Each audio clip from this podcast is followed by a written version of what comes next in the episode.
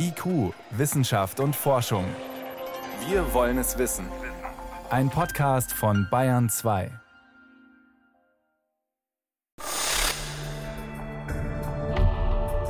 Wenn der Nordatlantikstrom versiegt und damit das Golfstromsystem versiegt, dann ist das ein bisschen, als würden Sie mit einem Hammer auf das Klimasystem schlagen. Man kann ziemlich weit die Temperatur verändern, aber ab einem bestimmten Punkt verändert sich das Verhalten des Systems ganz und gar dramatisch. Also ein Abbruch des Golfstroms, das wäre tatsächlich eine Katastrophe. Also wirklich perfekt vorhersagen können wir das nicht. Das geht auch nicht in komplexen Systemen, aber man kann sagen, es verändert sich was. Und da wird es sehr, sehr spannend, nicht nur fürs Klima, sondern für unsere gesamte Gesellschaft. Vernetztes Denken. Wie Komplexitätsforscher die Welt retten wollen. Eine Sendung von Martin Schramm. Bereits Stephen Hawking sagte voraus, das 21. Jahrhundert wird das Jahrhundert des vernetzten Denkens. Sprich, Klimakatastrophe, Artensterben, Pandemien, Terrorismus, all diese großen Krisen werden wir nur meistern, wenn wir lernen, wie scheinbar getrennte Welten zusammenhängen, wenn wir lernen, sie als großes Ganzes zu begreifen. Komplexitätsforscher denken daher Dinge zusammen, die auf den ersten Blick nichts verbindet. Sie lernen von Ameisen Verkehrsprobleme zu lösen, von Luchsen und Schneeschuhhasen Epidemien einzudämmen. Das Projekt. Oder einfach komplex.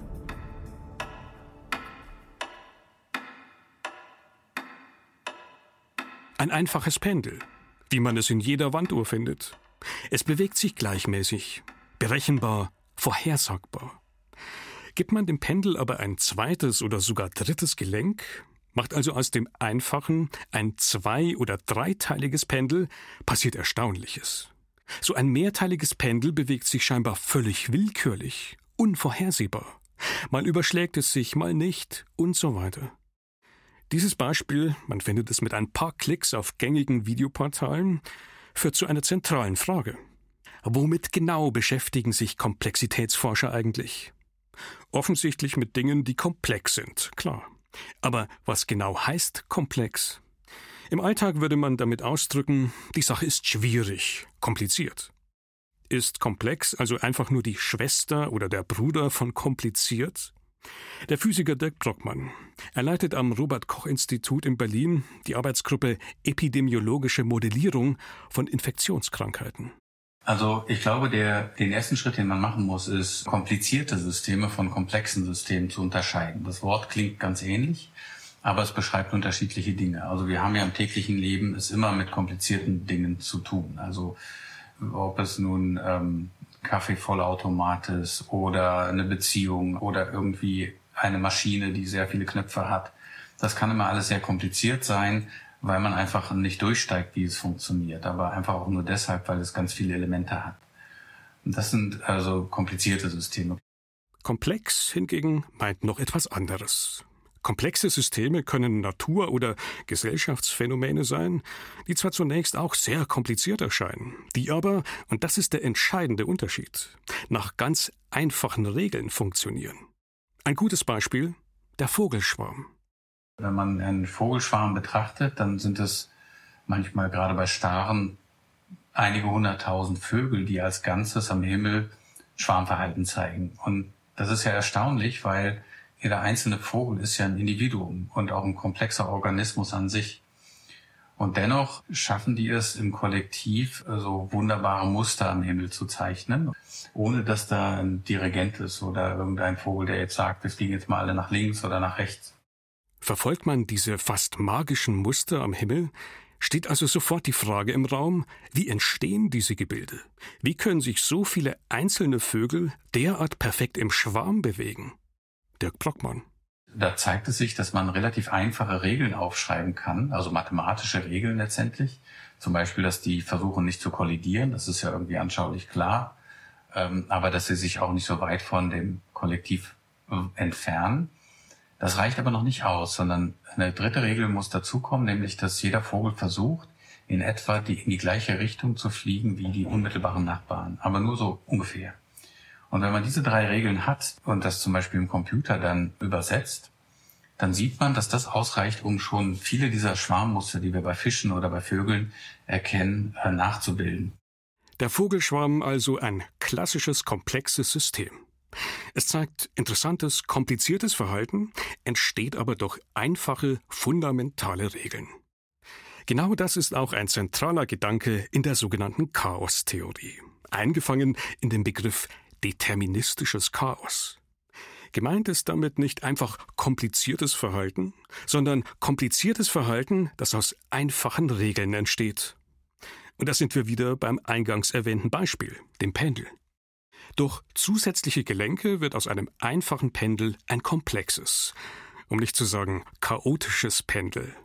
Und das folgt den bekannten einfachen Gesetzen der klassischen Physik, der Mechanik und Gravitationskraft und bewegt sich doch scheinbar völlig willkürlich. Da auch so ein Doppelpendel bekannten Regeln folgt, müsste man seine Bewegungen aber eigentlich berechnen können. Aus Zustand A im Hier und Jetzt Zustand B in der Zukunft ableiten. Klappt aber nicht. Das Problem, Zustand A, die Gegenwart, lässt sich immer nur endlich genau erfassen. Sprich, es gibt immer minimalste Messfehler. Die kann man zwar durch immer bessere Messgeräte reduzieren, aber sie werden eben nie komplett verschwinden. Und diese minimalen Fehler wachsen und wachsen und sorgen so dafür, dass jede Prognose am Ende falsch liegt. Es lässt sich daher eben nicht sagen, wo genau das Pendel wann sein wird. Maximal, wo es mit welcher Wahrscheinlichkeit sein wird. Das gleiche Prinzip greift auch in ganz anderen Bereichen, zum Beispiel bei der Wettervorhersage. Der Physiker Andreas Levermann der Grund, warum die Wettervorhersage, warum die begrenzt ist auf, ähm, sagen wir mal, drei Tage, fünf Tage, jetzt manchmal versuchen sie es schon mit zehn Tagen, ähm, liegt ja daran, weil wir die Anfangsbedingungen, das heißt das Wetter jetzt messen und das können wir aber nur auf eine gewisse Genauigkeit hin. Und dadurch ist das, was wir vorhersagen können, begrenzt, weil irgendwann kleine Fehler, die wir bei der Messung gemacht haben, zu großen Unterschieden im zukünftigen Wetter führen, was wir voraussagen. Und ähm, das wird immer besser, je besser die Computer werden, desto, je besser wir drauf gucken können mit Satelliten und anderen Messungen, aber eben nie perfekt.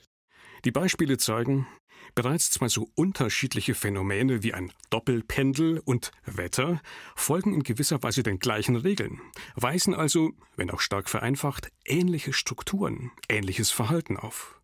Und da wird es spannend. Genau hier liegt der Job, den Komplexitätsforscher erledigen wollen. Sie suchen nach Parallelen, nach Mustern und Ähnlichkeiten in scheinbar getrennten Bereichen, um so verblüffende Lösungen für die Zukunft zu erarbeiten. Koordination oder Synchronisation ist alles. 10. Juni 2000. In London wird ein Prestigeobjekt eröffnet, die sogenannte Millennium Bridge, um nach zwei Tagen gleich wieder geschlossen zu werden. Was ist passiert? Die Brücke über die Themse haben renommierte Architekten und Ingenieure geplant. Eine Hängebrücke für Fußgänger, ausgelegt für die gleichzeitige Last von ca. 5000 Menschen. Obwohl auch am Eröffnungstag nie mehr als 2000 Leute auf der Brücke unterwegs sind, fängt sie plötzlich heftig an zu schwanken. Und das wusste man natürlich von Brücken, dass die anfangen können zu schwingen, wenn zum Beispiel Menschen im Gleichschritt über Brücken gehen. Aber da hat man jetzt sich nicht so Sorgen gemacht, weil natürlich normale Passanten nicht anfangen, im Gleichschritt zu gehen. Es war aber nun bei dieser Brücke so, dass diese Passanten durch ihr über die Brücke gehen, die Brücke in leichte Schwingung versetzt haben. Und dadurch haben sie alle ihre Gangart leicht, ganz, ganz bisschen verändert, was wiederum die Brücke in stärkere Schwingung versetzt hat. Und dieser Prozess hat sich aufgeschaukelt, bis die Brücke bis zu 30 Zentimeter in jede Richtung geschwankt hat. Die Fußgänger haben also zunächst auf leichte, harmlose Schwankungen der Brücke reagiert und versucht, sie zu kompensieren. Die Passanten haben so unbewusst gegenseitig ihre Bewegungen synchronisiert. Durch den Gleichschritt verstärken sich dann aber wieder die Schwankungen, an die sich die Fußgänger dann erneut anpassen und so weiter. Das Phänomen nennt sich spontane Synchronisation. Im Chaos zeigt sich plötzlich Ordnung. Plötzlich entsteht synchrones Verhalten. ohne dass eine Kraft von außen einwirkt oder das Ganze koordiniert. Ein Effekt, der auch in der Natur, zum Beispiel bei Glühwürmchen in Südostasien auftritt, wo Hunderttausende von Tieren nach Sonnenuntergang plötzlich mit grellem grünen Licht gleichmäßig pulsieren. Ein Effekt, der aber auch zu beobachten ist, wenn Menschen in der Gruppe wie von Zauberhand synchron klatschen, ganz ohne Dirigent. Notwendige Zutat, damit so eine Synchronisation klappt, ist, dass zunächst überhaupt etwas schwingt, oszilliert, dass es also Rhythmen gibt. Ein prominentes Beispiel dazu sind sogenannte Räuber-Beutesysteme. Gut untersucht ist zum Beispiel das Verhältnis Schneeschuhhase und Luchs in Kanada. Die Anzahl der Tiere dort schwankt in einem festen Rhythmus. Und äh, das war faszinierend für verschiedene Leute damals, die das zum, zum Beispiel die Luchse bejagt haben. Die haben halt gemerkt, irgendwie mal sind ganz viele Luchse da und dann in einem etwa zehn Jahresrhythmus sind es wieder wenige und dann sind es wieder viele. Und das liegt daran, dass halt die, äh, die Luchse die Schneeschuhhasen fressen. Und wenn viele Schneeschuhhasen da sind, dann können sich die Luchse stark vermehren, weil sie ja genug Fressen haben. Dann fressen aber die vielen Luchse die Schneeschuhhasen weg. Und dann haben die Luchse, die da sind, die vielen, nicht mehr genug zu fressen. Und äh, dann wird die Population der Luchse dezimiert. Und wenn die dann ganz gering ist, dann können sich die Schneeschuhhasen wieder ausbreiten. Dann sind aber wenig Luchse da, die sie regulieren. Und dann werden es ganz viele Schneeschuhhasen, bis dann die Luchspopulation wieder nachzieht. Und diese Oszillation führt dann halt zunächst mal einfach zu diesen Schwankungen. Einzelne Populationen zeigen dabei in ihrem abgegrenzten Gebiet zunächst einen eigenen Rhythmus, fangen dann aber an, sich mit benachbarten Habitaten zu koordinieren, solange die Tiere von einem Habitat ins andere wandern können. Der Austausch ermöglicht also, dass sich einzelne Gebiete synchronisieren. Die Forscher, die die Komplikationen bei der schwingenden Millenniums Bridge in London übrigens später mathematisch analysiert haben, um das Problem zu lösen, das waren keine speziellen Brückenforscher. Sie hatten sich mit Schwingungen in biologischen Systemen beschäftigt und so das verbindende Element entdeckt, die spontane Synchronisation. Die Schwankungen und Wellenbewegungen bei den Luchsen und Schneehasen erweisen sich auch heute noch als hilfreiches verbindendes Element. Zum Beispiel bei der wellenartigen Ausbreitung von Infektionskrankheiten in der Corona-Pandemie. In der ersten Welle hat das Virus zunächst sehr viele infiziert. Dann hat die Gesellschaft reagiert. Mit Masken, Abstandsregeln, Kontakteinschränkungen und so weiter. Die erste Welle war gebrochen. Und dann waren die Fallzahlen unten und dann äh, hat natürlich die Bevölkerung keine Lust mehr, äh, sozusagen die Kontaktbeschränkung zu machen und die Risikoannehmung ist auch gesunken und die Maßnahmen wurden wieder aufgehoben und dann gingen die Fallzahlen wieder hoch in die zweite Welle und dann wurde wieder reagiert. Und so gibt es halt auch diese Wellenbewegung. Es ist in der Tat so, wenn man sich mal die Covid-Fälle weltweit anschaut, dann äh, ist das ein einziges Auf und Ab in einer sehr, sehr regulären Wellenbewegung. Eine Dynamik, die dem Luchs- und Schneehasenmodell entspricht und dem gleichen Mechanismus folgt. Für Physiker und Modellierer Dirk Brockmann und seine Kollegen war daher in Bezug auf die aktuelle Pandemie klar, wenn man halbherzig und typischerweise verspätet erst dann reagiert, wenn die Fallzahlen oben sind und schnell wieder lockert, wenn die Fallzahlen unten sind, dann stellt sich eine endlose Pendel, sprich Wellenbewegung ein. Starke, aber kurze und vor allem synchronisierte Maßnahmen zwischen den Ländern wären effektiver gewesen. Das ist halt eine Erkenntnis, die kommt halt mechanistisch aus den einfachsten Modellen, die man dafür aufschreiben kann. Das heißt, um aus diesem Teufelskreis rauszukommen, haben wir auch schon sehr früh das propagiert, dass man eben anders reagieren muss, indem man zum Beispiel das System quasi durch einen sehr, sehr kurzen und sehr harten Lockdown schockiert und dann auch den, den R-Wert längerfristig unter dem kritischen Wert hält, so dass sich das dann gar nicht mehr ausbreiten kann. Netzwerke oder das Prinzip der kurzen Wege. Komplexe Systeme haben noch eine weitere ganz wesentliche Eigenschaft. Sie können als Netzwerke verstanden werden. Einzelne Bausteine sind miteinander verknüpft. Nervenzellen sind in unserem Gehirn vernetzt, Menschen über soziale Netzwerke verbunden und so weiter. Und Netzwerke haben überraschende Eigenschaften, egal ob biologische, technologische oder soziale Netzwerke. Da ist zum Beispiel das Prinzip der kurzen Wege. Netzwerkforscher nennen es auch Small World Effekt. Also wenn man jetzt für die gesamte Menschheit, also die vielen Milliarden Menschen, hypothetischen Freundschaftsnetzwerk aufmalen würde oder im Computer repräsentieren würde. Also alle Menschen müssen halt ihre Freunde angeben und dann gibt es ein weltumspannendes Netzwerk. Dann ist es so, dass wenn ich zwei beliebige Menschen aus diesem Netzwerk nehme und den kürzesten Weg von der einen zu der nächsten Person über Zwischenschritte finden möchte, dann sind das nicht sehr viele Schritte, trotz der Tatsache, dass wir sieben Milliarden Menschen verbinden. Was würde man erwarten? Vielleicht 100.000, vielleicht 10.000 Schritte? Meist sind es nur sechs. Auch in sozialen Netzwerken wie Facebook oder in Wikipedia. Wie viele Klicks benötigt man dort, um von einem Begriff zum anderen, möglichst entlegenen Begriff zu kommen? Über entsprechende Links auf den Seiten der Artikel. Zum Beispiel von Schnürsenkel zu Space Shuttle oder von Pudding zu Chaos-Theorie. Oft sind es nur drei bis vier Schritte. Eine weitere fundamentale Eigenschaft von Netzwerken ist, meist kann nicht jeder gleich gut mit einem anderen Teilnehmer. Das zeigt sich zum Beispiel in sogenannten Freundschaftsnetzwerken. Bei Delfinen genauso wie bei Menschen.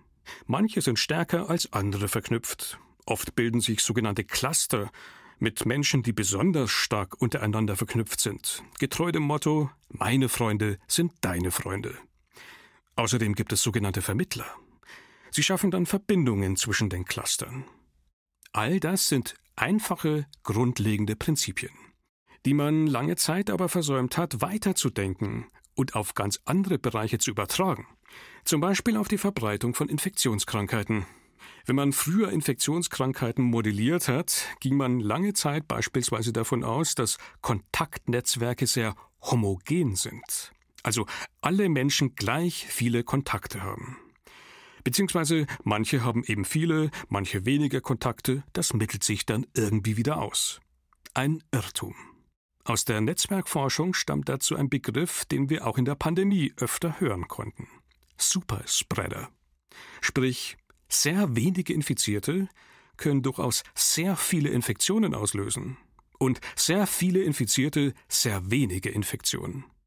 Ein wesentliches Element zum Beispiel, was man daraus gelernt hat, ist, dass wenn man die Kontakte reduziert, was ja in den Lockdown-Maßnahmen auch erfolgreich geschehen ist, dass es deutlich effektiver ist, sozusagen die Kontexte zu beschränken, in denen Menschen sehr, sehr viele Kontakte haben.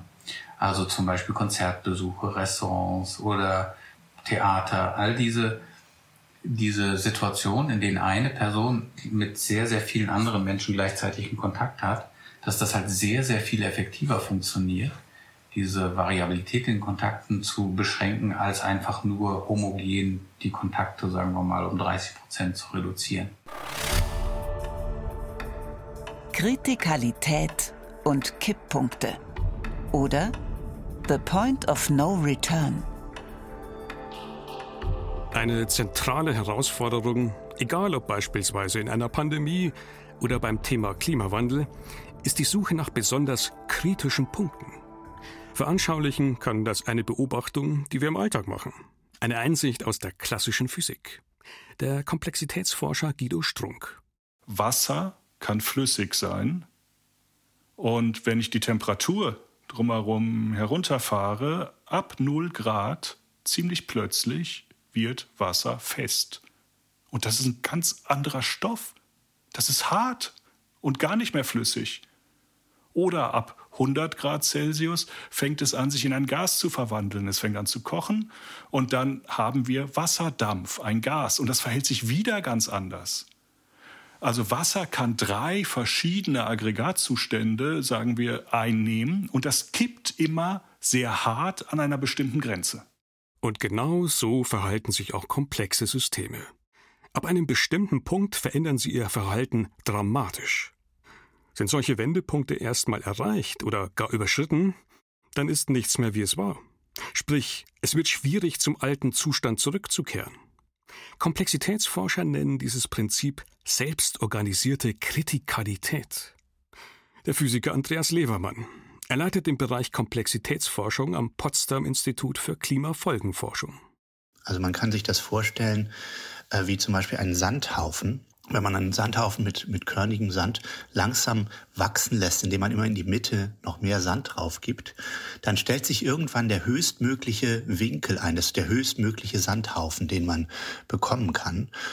Wenn Sie jetzt aber noch einen Sandkorn draufwerfen, dann bekommen Sie Lawinen. Und diese Lawinen, das sind sozusagen die Katastrophen. Und die riesengroßen Katastrophen kommen dort häufiger vor, als man denkt. Die spannende Frage ist nun, wo genau sind jeweils diese Tipping Points, diese Kipppunkte? Kann man sie vorhersagen? Am Ende gar verhindern, dass sie überschritten werden? Ein Beispiel: der Golfstrom, eine der größten und schnellsten Meeresströmungen unseres Planeten und eine Art Wärmepumpe für Nordeuropa. Immer wieder werden Befürchtungen laut, diese Pumpe könnte durch die Klimaerwärmung zum Stillstand kommen. Ein Vorbote, dass dieser Punkt näher rückt, sind unter anderem starke Schwankungen bei den Messdaten. An einem Jahr schmilzt sehr viel, im nächsten Jahr weniger oder ähm, Sie haben an einem Jahr sehr starke Strömung im Nordatlantik und in einem Jahr weniger. Äh, wenn diese Schwankungen zunehmen, dann ist das ein Hinweis darauf, dass wir dem kritischen Punkt näher sind. Und das sind tatsächlich Ergebnisse aus der Komplexitätsforschung, die wir hier verwenden, wo wir sogenannte Frühwarnsysteme mit äh, künstlicher Intelligenz generieren, um zu sagen, wie weit wir noch von den Kipppunkten entfernt sind. Aktuelle Prognosen zeigen, dass wir diesem kritischen Punkt tatsächlich immer näher rücken. Wird er überschritten? Die Folgen wären dramatisch. Wenn der Nordatlantikstrom versiegt und damit das Golfstromsystem ähm, versiegt, dann ist das ein bisschen, als würden Sie mit einem Hammer auf das Klimasystem schlagen. Denn dann äh, wird plötzlich die Temperatur im Nordatlantik kälter um bis zu acht Grad. Das ist schwer verständlich unter globaler Erwärmung, aber das ist nur, weil sie die Wärme nicht mehr nach Norden transportieren. Diese Wärme bleibt ihnen aber im Rest des Globus übrig. Das heißt, der Rest der Welt wird äh, wird wärmer dann. Gleichzeitig passiert eine ganze Reihe von Dingen. Also das Ökosystem im Nordatlantik wird sehr, sehr stark eingeschränkt, weil es sich an diese Strömung angepasst hat. Der Meeresspiegel im Nordatlantik kommt plötzlich hoch um bis zu einen Meter. Das kommt noch auf den globalen Meeresspiegelanstieg drauf. Also ein Abbruch des Golfstroms, das wäre tatsächlich eine Katastrophe. Eine zentrale Frage der Komplexitätsforscher ist also auch, wie groß ist die Gefahr, dass ein System kollabiert? Und natürlich taucht auch immer wieder die Frage auf, ob sich Krisen nicht nur im Klimabereich, sondern beispielsweise auch in Aktienkursen und anderen Finanzdaten andeuten. Gibt es dort verborgene Muster? Der Komplexitätsforscher Guido Strunk. Die Komplexitätsforschung hat gemerkt, dass das Ausmaß der Komplexität etwas verrät über die Entwicklung des Systems. Früher hat man gesagt, na ja, alles, was da hoch und runter rauscht, ist einfach nur unbedeutendes Rauschen. Das spielt keine Rolle. Wenn man aber tatsächlich sich Finanzkurse anschaut und schaut, wie die zappeln, dann zappeln die mal mehr, mal wilder, mal komplexer und mal weniger. Und wenn die besonders komplex zappeln, dann ist der Markt unsicher. Wir können heute mit Komplexitätsforschungsmethoden Unsicherheiten in Märkten aufspüren, schon einige Zeit, bevor relevante Ereignisse in den Aktienkursen sichtbar werden. Damit kann man kein Geld verdienen, aber man kann damit zeigen, hey, da passiert etwas vorher und vielleicht kann man Frühwarnsysteme so etablieren. Kollektives Verhalten oder von Wanderameisen und Notausgängen. Vogelschwärmen gelingt etwas scheinbar Unmögliches. Sie wechseln plötzlich die Richtung, wirbeln hin und her, teilen sich plötzlich, um dann gleich wieder zu einem großen Organismus zu verschmelzen. Wie machen die das? Woher weiß der Einzelne, wo es lang geht? Warum stoßen die nicht zusammen? Ähnliches spielt sich bei Wanderameisen in Südamerika ab. Täglich transportieren sie bis zu 30.000 Beutestücke zurück in ihr Nest. Und zwar über regelrechte Straßen, die sie mit Duftstoffen markieren. Eine logistische Herausforderung, da sie in beide Richtungen unterwegs sind. Dabei bilden sich erstaunlicherweise automatisch parallele Richtungsspuren, die entgegengesetzt verlaufen, wie auf einer Autobahn. Doch wie funktioniert es? Schließlich stellt ja niemand Verkehrsschilder auf. Der Physiker Dirk Brockmann. Und das stellt sich dann heraus, dass sozusagen die mechanistischen Modelle, die, die man dafür machen, sich genau den gleichen, die also auch vor Jahren schon für Fußgängerströme entwickelt worden sind, die sich auch wiederum nicht so stark unterscheiden im Vergleich zu den Modellen, die die Bewegung von Molekülen in einem Gas oder einer Flüssigkeit beschreiben. Ameisen, Vögel oder eben auch Fußgänger beeinflussen dabei nur ihre unmittelbaren Nachbarn, kommunizieren also nicht mit dem ganzen Schwarm. Und sie sind einfachen mathematischen Regeln unterworfen, die sie nicht kontrollieren können. Auch auf stark frequentierten Fußwegen in der Stadt entstehen so gleichsam automatisch Spuren. Unter ungünstigen Umständen kann es im Gedränge allerdings zu tödlichen Turbulenzen kommen. Wenn Menschenmassen dicht gedrängt vorwärts gehen. Zum Beispiel bei der Love Parade 2010 in Duisburg. Und dann sagen halt diese Modelle voraus, dass wenn diese Dichte der Menschen zu stark wird, zu hoch wird, dann ändern sich diese Eigenschaften dieser Menschenmasse, dann wird die praktisch flüssig.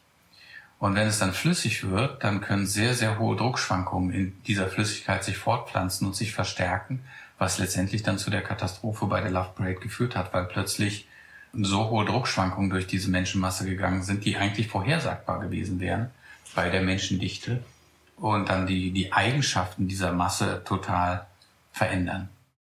Da sich die Abläufe durch mathematische Modelle gut beschreiben lassen, können Komplexitätsforscher heute aber auch helfen, zum Beispiel bessere Notausgänge zu konstruieren, um so Katastrophen zu vermeiden. Also wenn man sich das Beispiel mal vor Augen hält, es ist ein großes Konzert mit tausend Menschen und es bricht Feuer aus. Dann rennen alle zum Ausgang und es kommt zu dem, beim Ausgang zu halt Verstopfung quasi der Menschenmasse. Und dann kommen die da nicht richtig raus und werden zerquetscht. Wenn man aber vor die Tür ein Hindernis, zum Beispiel eine große Wand baut, mit einem gewissen Abstand zur Tür, dann funktioniert das plötzlich besser, obwohl es halt intuitiv wäre, dass das noch stärker behindern würde. Aber es führt dazu, dass Menschen von links und rechts zu der Tür kommen und sich dann wie so ein Reißverschluss quasi automatisch bildet, so dass der Fluss der Menschen raus aus der Tür effektiver passiert. Ein Raum kann also tatsächlich schneller evakuiert werden, wenn vor dem Notausgang ein Hindernis steht. Wer hätte das gedacht? In entsprechenden Experimenten konnte man diesen Effekt aber tatsächlich bestätigen und so das Design von Notausgängen auch in der Praxis bereits verbessern. Ein Fazit oder der große Ruck. Auch wenn es die eine große Theorie des Komplexen noch nicht gibt und vielleicht auch nie geben wird, wie komplexe Systeme aus ganz unterschiedlichen Bereichen ähnlichen fundamentalen Regeln folgen, ist faszinierend. Von der Art und Weise, wie sich Systeme synchronisieren, wie aus einfachen Regeln kollektives Verhalten entsteht, bis hin zur Frage, wie sich Systeme dramatisch verändern, wenn sie sich Kipppunkten nähern. Schon heute taugt all das als Hilfestellung, um sehr konkrete Probleme zumindest besser zu verstehen. Egal ob Pandemien, Klimakaos oder Artensterben. Wird all das aber auch helfen, die Welt am Ende doch noch zu retten? Uns beispielsweise wachrütteln, dass ein bisschen Klimaschutz eben nichts bringt, sowie ein kleiner, leichter Lockdown in der Pandemie eben wenig taugt? Dirk Brockmann hat da noch eine kleine Hoffnung.